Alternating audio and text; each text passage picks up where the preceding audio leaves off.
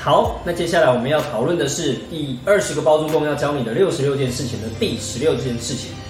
第十六件事情，人头到底合不合法？哦，我们用人头这两个字眼故意夸大它，故意夸大它的原因是因为，呃，早期因为我们讲说，在房市不是的买卖的过程当中啊，或者整个房地产业不是那么的健全成熟的过程当中啊，哦，通常都会遇到一个问题啊，就是有些人会想要找一个人头来做买卖，找一个人头来做买卖跟一件事情有很大的关系，这件事情叫做贷款啊。呃，贷款这件事情它本身啊有它的限制在。那大部分的人啊，早期啊，我们讲说要买卖房子这件事情，贷款有可能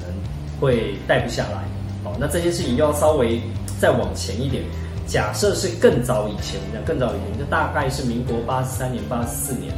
距今大概二十四五年前那时候，那基本上的那个年代，呃，房贷利率相对比较高的情况下，那当然买房子也不需要用人头，因为大部分的人买房子就不想要让呃不想要去贷款，那人头这件事情都比较是我们讲说利率变低了，大家都想要贷款能够贷好一点，呃又或者是有些人故意在这过程当中去做一些呃比较不合法的事情。哦，打个比方好了，我们讲说十多年前还常常有听闻，就是有一些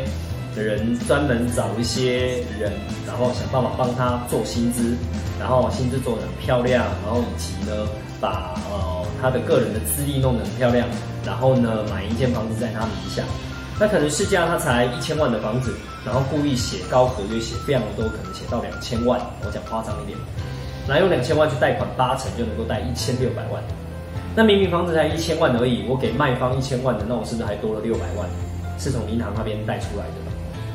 所以当从银行那边贷出来多了六百万，那当然这间房子要不要缴贷款哦？那有心人士当然就不想缴贷款，就干脆让它烂掉。那这个人头呢就会受到影响，就是这个负责贷款的人就会受到影响，因为他他的信用就会破产。哦，那当然这个人可能本来信用就破产的，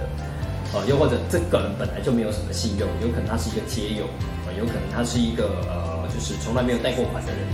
那。可能就跟他谈好哦，就我们讲说这个有心人士就跟这样的人谈好，我给你一一笔钱，十五万二十万，然后打发你，然后让你可以拿到一笔钱，然后他就拿走了他的五六百万。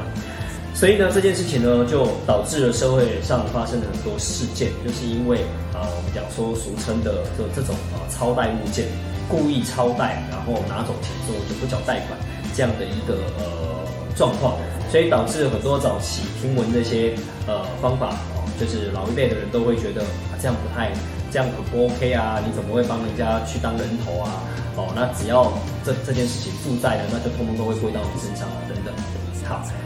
那我们讲说各类的眼镜眼镜到现在，我们讲说这些法规也越来越健全了之后呢，呃，我们讲说人头，我们把它转向成为一个名词，叫做登记名义人。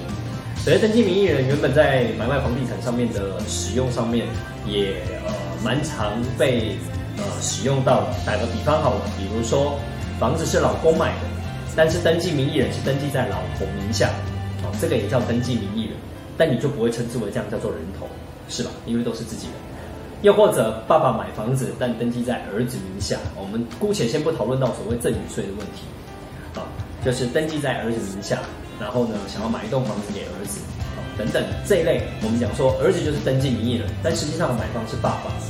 那延伸到我们讲说朋友之间合作，哦，两个朋友，我们讲说共同去合作去买一间房子投资，那可能也会登记在一个人名下。当然，你也可以登记在两个人名下，只是它的费用跟它的不方便性都会影响到你可能在投资的角度上不愿意这样做。好，假设你选择了两个人合买，但选择一个人登记，那你还是会有所谓的登记名义人，就登记在一个人名下，用一个人去做贷款。所以呢，这一类东西早期也都都被称之为叫做人头啊。那只是说这个年代，我们一般让这样的一个机制，都都早就都已经是合法的状况了。所以在代书那一边，哦，包含在中介的文件上面，它本来就留有这样的空格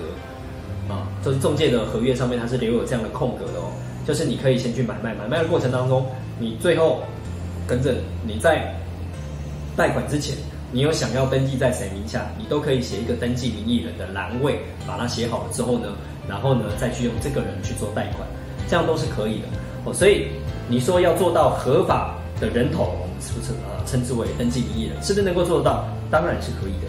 哦，那你所谓的不合法、不合法的部分有没有可能在哪里？有哦，就是我们讲说有些人利用。呃，这样登记名义人的方式，然后故意去伪造文书哦，就是你去写一份假的合约，或是写一份我们讲说故意写高的合约，那里面就有所谓的伪造文书的部分哦，那这个属于不法的行为。那这些不法的行为呢，就看到时候有没有人去做检举，或是有没有人去做呃告诉哦，就是呃这方面的动作之后呢，它才会成为一个不合法的状态。啊，否则就算到了这个年代，还是有很多人私底下还是会去做这样的事情，啊，就是去写一份，呃，就是原本你的签约可能是一千万，但你会写一份合约一千两百万去给银行去做贷款，哦，另外自己写的，啊，对啊，那这个部分呢，就看那当然因为受害的人是银行，只是银行如果你有正常缴贷款的情况下，他会不会提起告诉，是还没有听说过啊，但并不代表不会，哦，并不代表银行不会提起告诉，尤其是这个年代，因为又有实价登录。的关系，我们讲实价登录，银行也有可能去查，查你就是对应的地址啊。明明这一栋大楼这个建案这个地址这个门牌这个楼层就没有带给你这样的款项啊，啊，跟着就没有哦，就就不是这样的成交价，所以啊，可能银行相对的也会去做这样的一个我们讲说保护自己的措施，来避免有太多这样的状况发生，就是有些人哦，就是写一份假合约来贷款，啊，这是属于银行内部的稽核的状况。那的确，在业界还鲜少听到有银行因为这样的状况而把贷款的合约解除掉。哦，其实通常还是关键还是在于那个，就是你的你的怎么讲，就是你们正常缴贷款。哦，那当然现在银行也不是省油的灯啊，他也会去呃自己做自己的估价。你写再高都没有用，如果他估价估不到，他也不会贷那么高的款项给你。哦，所以原则上我们讲说，当一个